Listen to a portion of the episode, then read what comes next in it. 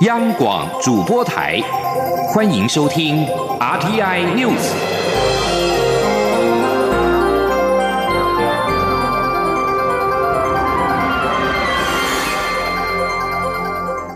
各位好，我是主播王玉伟，欢迎收听这节央广主播台提供给您的 RTN News 新闻。首先带您关注港女命案凶嫌陈同佳愿来台自首，引发台港司法管辖权的攻防。对此，行政院长苏贞昌今天表示，此案台港两边都有管辖权，但香港有其可及性和便利性，应该尽于审判追诉，不应让司法有空窗期。苏贞昌并且表示，台湾过去要求司法互助，但香港方面置之不理，现在态度批变，企图将嫌犯送来台湾，将送中条例合理化，台湾不会上当，也呼吁香港不要借此案政治操作。前天记者刘玉秋的采访报道。触发送中条例的港女命案凶嫌陈同佳愿来台自首，引发台港司法管辖权的攻防。行政院责成法务部与陆委会组专案小组与港方接洽，处理陈同佳案司法互助事宜。对此，行政院长苏贞昌二十二号赴立法院接受立委市政总执询前受访指出，此案台港两边都有管辖权，但杀人的人在香港，被害人家属也在香港，现在关在香。港监狱，香港有它的可及性和便利性，应该禁予审判、禁予追诉，不应该让司法有空窗期，让重犯到处啪啪走。苏文昌并说，台湾要求司法互助，也责成法务部、陆委会与香港来谈司法互助各方面的事情。但过去香港完全不理不睬，现在态度批变，台湾不会上当。现在态度比变，当然后面有中国。同时企图用送来台湾合理化他的送中条例，我们不会上当，但是我们还是希望香港政府能够回应香港民意的要求，对于反送中条例好好处理。不要借这个案政治操作。苏文昌说：“如果香港政府要与台湾司法互助，就要把相关的证据、调查的资料、笔录以及搜索的所有状况给我方，台湾就会加以审判。但不是让重犯随便啪啪走，又不是来身体检查的，必须要有相关证物才能判。”中广电台记者刘秋采访报道。而香港政务司司长张建宗今天则是重申港府的立场。他表示，在这起案件上，香港没有司法管辖权。他说，香港的司法是采取属地原则，无法管辖境外发生的罪案。张建宗说：“陈同佳逃返香港至今，有关方面曾经看过很多资料，最终也只能依盗窃罪起诉他，无法处理他在台湾涉嫌杀人的问题。”他也表示，希望台湾方面不要把简单的问题复杂化，政治不能凌驾法律之上。台港之间的司法攻防是否进一步影响到明年的大选？蔡英文连任竞选办公室文宣群副执行长林鹤明今天受访时表示，政府必须做好把关，也要厘清相关的讯息，让社会理解。林鹤明认为，此事不至于影响民进党的选情，重要的是要让法治能够处理，并且守护台湾的主权及司法管辖权。今天记者欧阳梦平的采访报道。涉嫌在台杀害同行女友的港人陈同佳愿来台自首，引发台港间的管辖权争议。蔡英文连任竞选办公室文宣群副执行长林鹤明二十二号上午接受广播专访时表示，许多人质疑为何蔡政府没有在第一时间同意接收这个嫌犯。他认为讲民粹很简单，但其中就是有法律及法治问题，包括内政部、法务部等政府部门必须把关，也需要时间厘清相关讯息。及让社会理解，他说：“公部门、政府部门，他们必须做把关的工作。这个把关就是我们觉得最枯燥无聊的，什么法律问题啦、制度问题啊。如果说政府部门不做把关的工作，那我们就照啊，该怎么样就怎么样。”这其实会出事情。林鹤明认为，政府必须持续说明，此案的重点是让法治能够处理，并守护台湾的主权及司法管辖权。对于国民党批评蔡政府是政治思维凌驾社会公益，林鹤明表示，国民党才是认为此事有利选情，想进行选举操作，否则为何之前不曾对香港局势说过话，现在突然声援人？人权。至于是否会伤及民进党的选情，林鹤明认为目前只是个讨论过程，不是结果，不至于让民意认为政府哪里做不好，所以他不担心会影响选举。另外，国策顾问黄成国九月曾带着具北京政协身份的牧师管浩明去见内政部长徐国勇，并谈及陈同佳希望来台投案一事，引发质疑。林鹤明表示，政府一开始知道有这个状况，便主动标抛弃管浩明政协的身份，所以之后没有再核发登机证，徐国勇也不再和他见面。中央广播电台记者欧阳梦平在台北采访报道。而在蓝营方面，国民党总统参选人韩国瑜日前提出观光政见，主张设立观光部，并且喊出二零二八年达到两千万观光人次的目标，引发外界质疑。对此，韩国瑜国政顾问团总召张善政今天表示，现在观光已经从过去仰赖硬体建设，转为重视软性内涵，设立观光部才能够事权统一。此外，韩国瑜如果执政，两岸关系恢复，陆客便能回流，达到两。千万观光人次并非难事。今天，央广记者刘品熙的采访报道。国民党总统参选人韩国瑜展开全台倾听之旅，日前在台南市发表观光旅游政见，宣布未来如果当选总统，将设立观光部，并在二零二八年达到两千万观光人次的目标。遭外界质疑，目前已经有观光局在设立观光部是叠床架屋。韩国瑜国政顾问团总召张善政二十二号接受广播节目专访时表示。现在的观光讲究的是内涵，包括景观、文化、美食、宗教等，这些都不是交通部所主管。像是森林游乐区是由林务局管理，国家公园的主管机关是营建署，位阶都太低。他认为政府架构必须与时俱进，因此韩国瑜主张设立观光部，拉高层级，让事权统一。张善政指出，未来成立观光部后，韩国瑜计划建立旗舰景点，包括十大特色小镇与百大休闲农村，让来台观光人次在二零二八年倍增为两千万，外汇收入达到新台币一兆元，观光业产值占全国 GDP 也由目前的百分之四点四倍增为百分之八以上，以赶上全球平均百分之十的目标。对于外界质疑观光人次难以在八年内增加一千万，张善政表示，韩国瑜执政后，两岸关系恢复，陆客便能回流。陆客到日韩观光一年大约有七百万人次，到泰国更是达一千万人次。因此，要在二零二八年达到两千万人次，并非难事。他也强调，鸡蛋不能放在同一个篮子里，所以届时也会同步加强基础建设，以吸引日韩与欧美观光客来台旅游。他说：“所以陆客几乎跟日本是一样，是来台湾消费力最高的族群。那么，所以呃，你再看看我刚刚讲说，日韩都上到七八百万，或是到泰国超过一千万哈。我们台湾要把陆客回流啊，然后把这个陆这个这个加上欧美跟日日韩的客人，呃，八年之内冲到。”多一千万了，多九百万到一千万了。其实老实说，不是很困难的事情。甚至我们在国政顾问团内部讨论的时候，有人说：“哎，这个大两千万太保守了，至少要到两千五了。”此外，张善政也提及，韩国瑜与顾问团认为，目前的高铁南延左营方案不妥，根本是东延，花的钱虽然最少。但效益最低，无法带动周边发展。韩国瑜主张将高铁南延到潮州，再配合台铁延伸到恒春，才能让屏东的北中南整个都活起来。央广记者刘聘熙在台北的采访报道。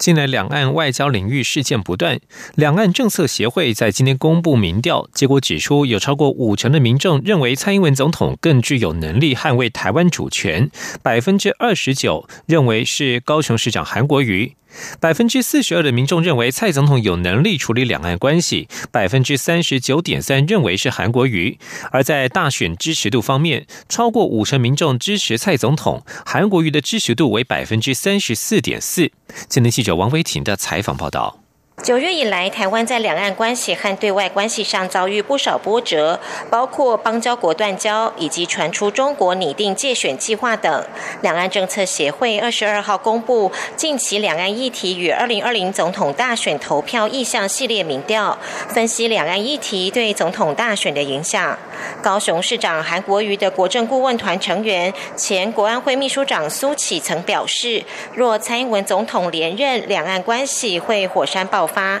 民调询问民众对此的看法，结果有百分之五十八点七的民众不赞成这个说法，百分之二十九点六赞成。民调指出，有百分之五十二点三的民众认为蔡总统更有能力捍卫台湾主权，百分之二十九的民众认为是韩国瑜。民调询问谁较有能力处理两岸关系，百分之四十二的受访者选择蔡总统，百分之三十九点三认为韩国瑜较有能力处理两。安关系，民调也询问民众谁较有能力处理外交关系，百分之四十六点九的民众表示蔡总统更能够处理台湾的外交问题，百分之三十五点三认为是韩国瑜。民调也针对二零二零总统大选的支持度进行调查，结果蔡总统的支持度有百分之五十点八，韩国瑜是百分之三十四点四。若加入前副总统吕秀莲，结果有百分之四十九点九支持蔡总。统百分之三十二点九支持韩国瑜，吕秀莲的支持度为百分之六点六。出席民调公布记者会的台湾国际法学会副秘书长林廷辉表示，民调结果显示，九月份时中国夺下所罗门群岛和吉里巴斯，并未让台湾民众质疑蔡总统的能力，反而因为美国展现对台湾的支持，台湾民众认可蔡总统将外交能量转移至对台湾有利的大国。林廷辉说。在许多外交场合上来看的话，哈，这个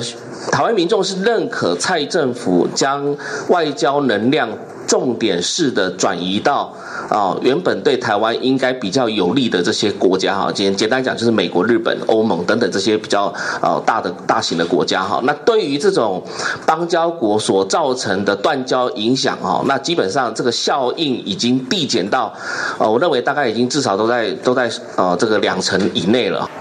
港女命案凶嫌陈同佳想来台湾投案，引发台港的司法攻防。媒体询问在场学者专家是否会对总统大选支持度产生影响。出席的桃园市议员王浩宇认为，韩国瑜深陷不被民众喜欢的困境，民调上难以翻转，因此陈同佳因素应该不至于改变蔡总统的领先态势。师范大学政治系教授范世平也评估，陈同佳是短期现象，长期不会有太大影响。中央广播电台记者王威婷采访报道。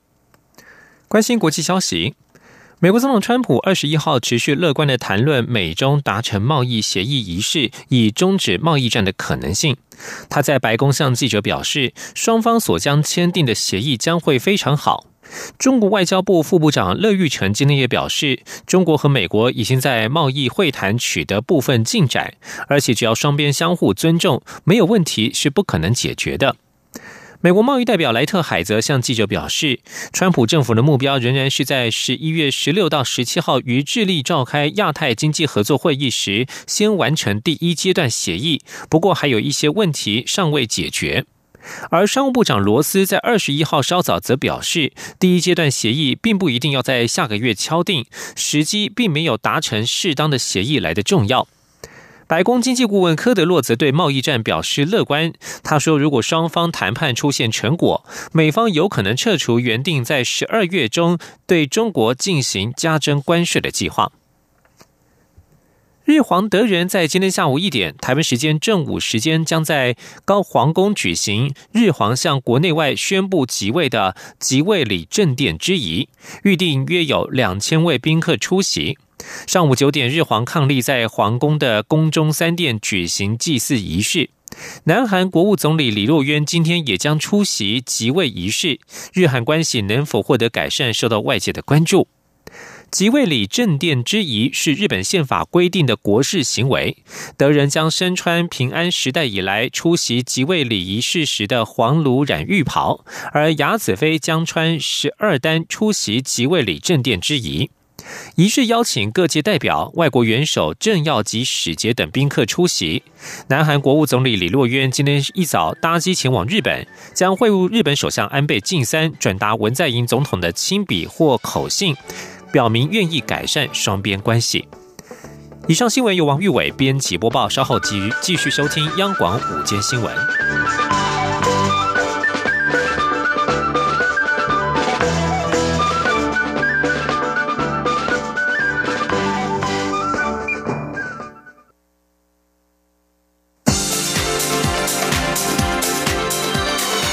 这里是中央广播电台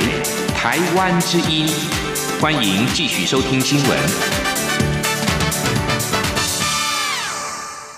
欢迎继续收听新闻，我是陈怡君。外交部政务次长徐思俭二十一号在美国华府与美国国务院亚太驻青史达伟会晤。徐思俭表示，双方谈到未来在台湾邦交国的合作意向，美方也期望台湾明年大选顺利进行，不受外国干预。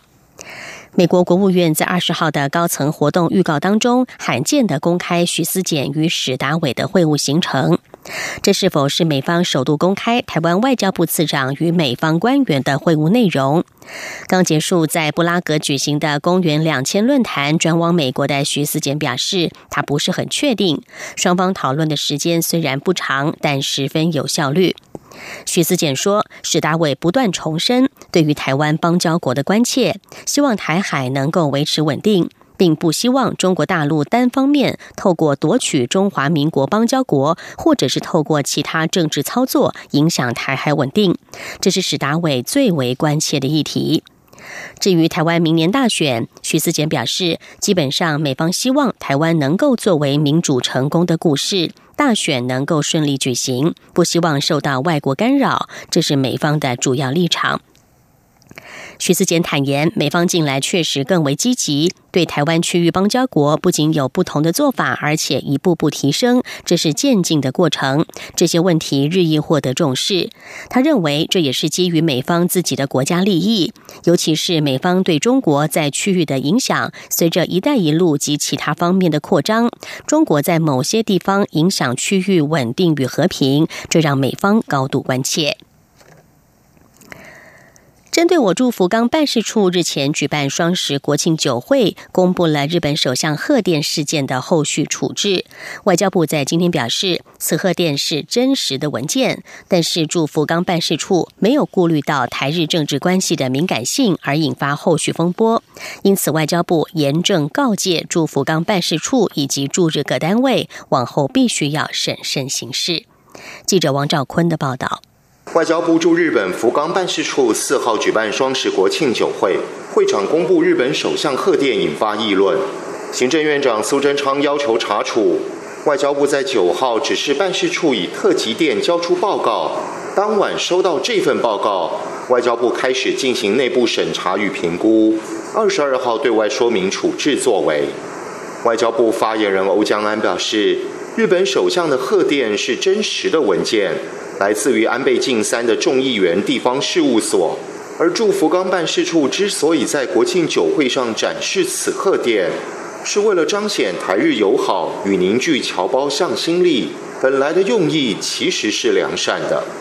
虽然如此，欧江恩指出，驻福冈办事处没有低调处理而引发风波，但此事并未严重到需要记过惩处，因此给予严正告诫。他说：“但是福冈办事处并没有虑及到台湾跟日本的政治关系之间是有存在敏感性的，以及类似事件必须低调的处理哦，因此引发后续的一些呃的关心跟这个相关的风波。所以外交部基此呢，已经严正的告诫我们驻福冈办事处以及包括驻日本的代表处。”跟日本的各办事处都必须要审慎的行事。另一方面，APEC 十一月登场，外界关注我方领袖代表届时与各国领袖互动的安排。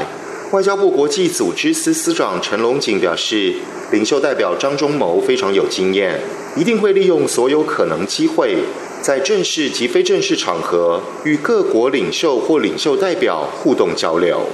中央广播电台记者王兆坤台北采访报道。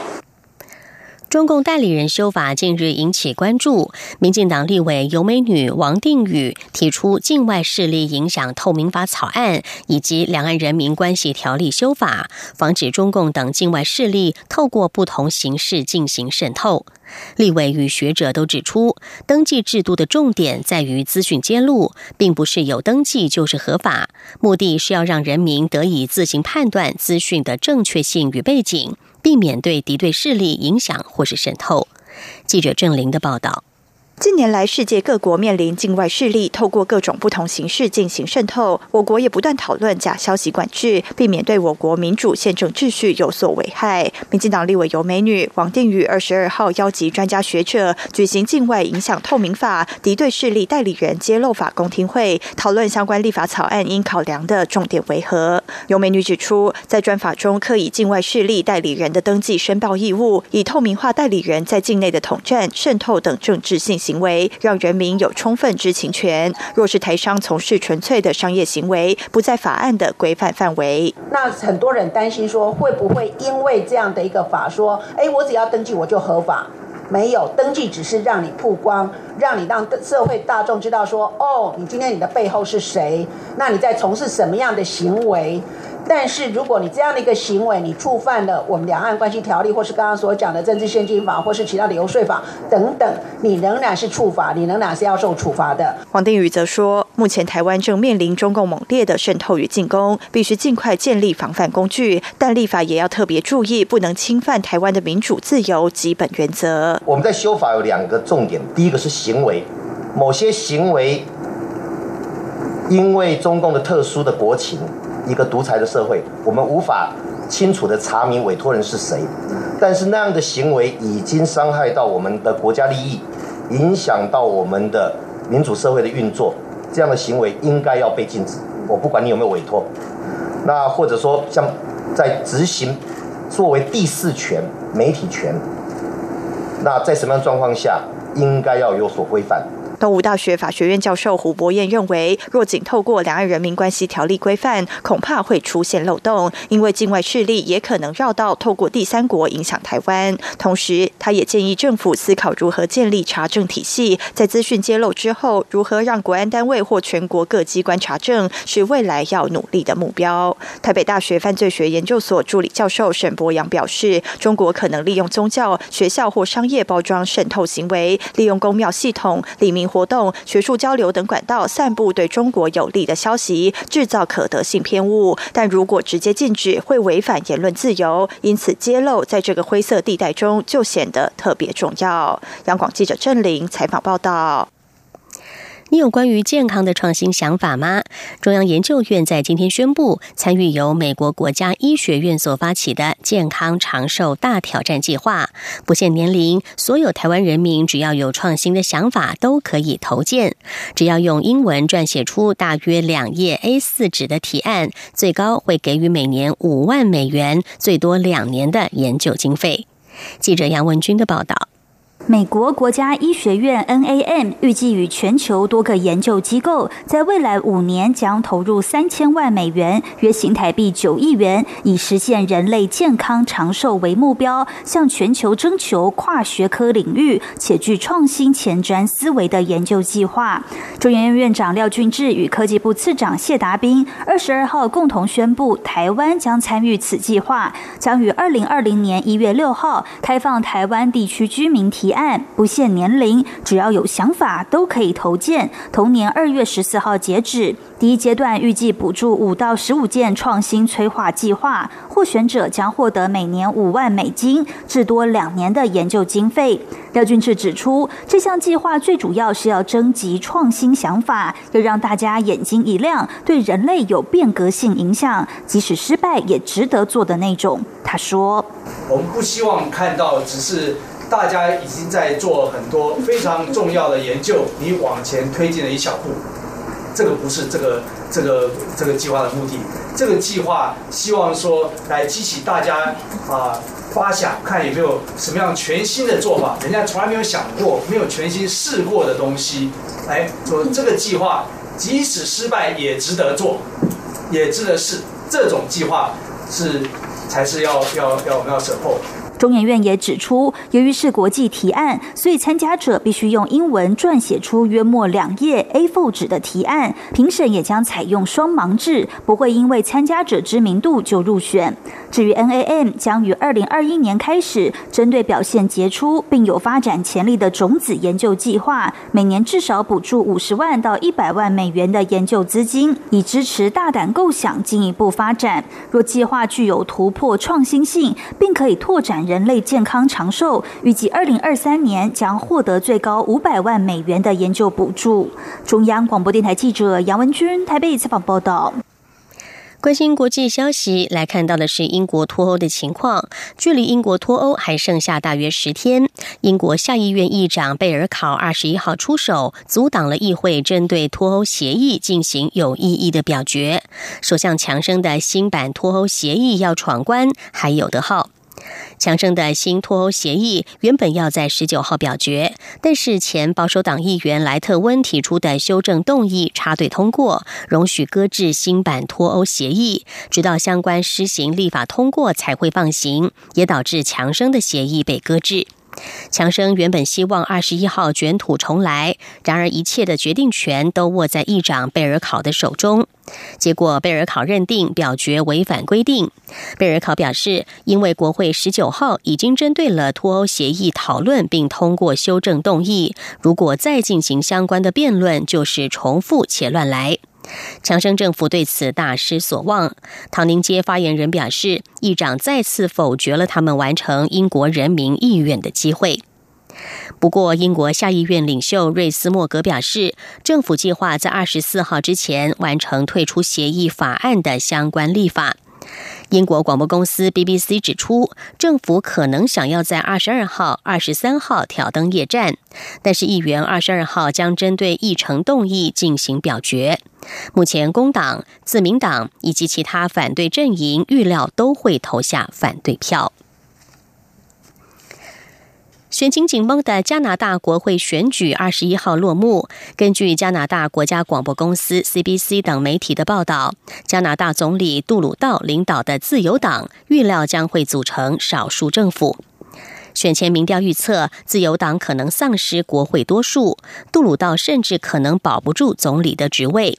这是因为由谢尔领导的保守党与自由党势均力敌，被视为加拿大前所未见最紧绷的选情之一。不过，CBC、TVA 和 CTV 等媒体二十一号都宣称，根据初步的开票结果，目前在三百三十八个联邦选区当中，自由党取得领先或者是胜选的有一百四十五个。相较之下，谢尔和保守党只取得一百零七个。杜鲁道渴望组成一个少数政府，杜鲁道需要赢得一百七十席，才能够确保他的第二任为多数政府。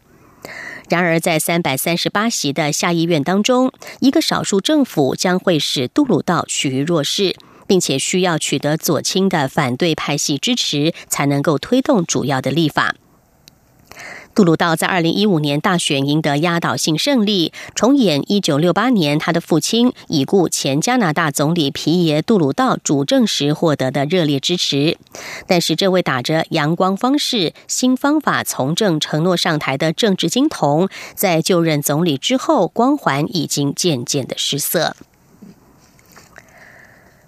美国管理顾问业者麦肯锡公司二十一号表示，倘若全球爆发重大的金融危机，大约有三分之一的大型银行恐怕将会关门，当中以西欧和亚洲的银行面临的风险最大。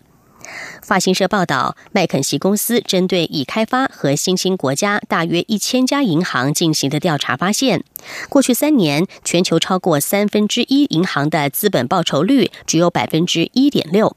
这个数字远低于同一时期顶尖银行百分之十七的资本报酬率。麦肯锡在报告当中表示，全球近百分之三十五的银行不仅规模小，而且在不利的市场环境之下运作，营运模式也有瑕疵。为了度过经济低迷时期，如果银行无法进行再造和规模小的银行合并，恐怕是唯一的选择了。报告指出，经济长期低迷，利率处于低档，甚至是负利率，可能对银行业造成严重的破坏。银行业不但面临小型金融科技新创公司的威胁，也面临想跨足银行和支付业务的大型科技公司的挑战。报告中还表示，银行应该要投资研究以人工智慧为主的风险分析，透过业务外包降低成本，以及改善客户服务，刺激营收成长。